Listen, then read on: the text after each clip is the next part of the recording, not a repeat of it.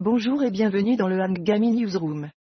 Je suis votre présentateur et ce podcast est entièrement généré par l'intelligence artificielle. Commençons par les actualités mondiales. Des scientifiques ont découvert des traces de vapeur d'eau tourbillonnant dans l'atmosphère d'une petite exoplanète. Cette découverte pourrait nous aider à mieux comprendre la formation des planètes et la possibilité de trouver de l'eau ailleurs dans l'univers.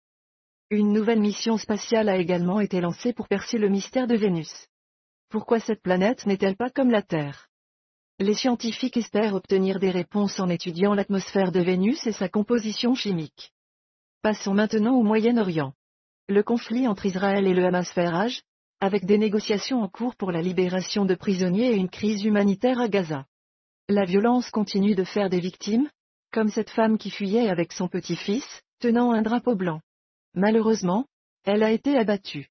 Aux Émirats arabes unis, une femme de ménage philippine envisage désormais l'avenir avec optimisme après avoir remporté un prix de 100 000 dirhams lors de la cérémonie des prix du travail aux eaux. Une belle histoire de réussite et d'espoir. Dans le domaine des affaires, le premier vol commercial du Boeing 737 MAX 9 a eu lieu après une interruption de trois semaines. Le directeur des opérations d'Alaska Airlines s'est même assis à côté de la porte d'urgence, démontrant ainsi la confiance de l'industrie dans la sécurité de cet avion. En ce qui concerne la technologie, il est important de souligner que l'intelligence artificielle ne sert pas seulement à des fins positives. Des vidéos pornographiques générées par une IA cible de plus en plus de femmes et d'enfants dans le monde entier. Une préoccupation majeure qui nécessite une action immédiate.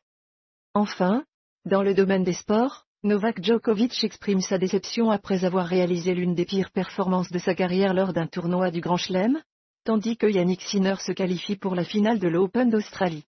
Un moment de gloire pour le joueur italien. C'est tout pour les actualités d'aujourd'hui. Rejoignez-nous demain pour plus d'informations captivantes.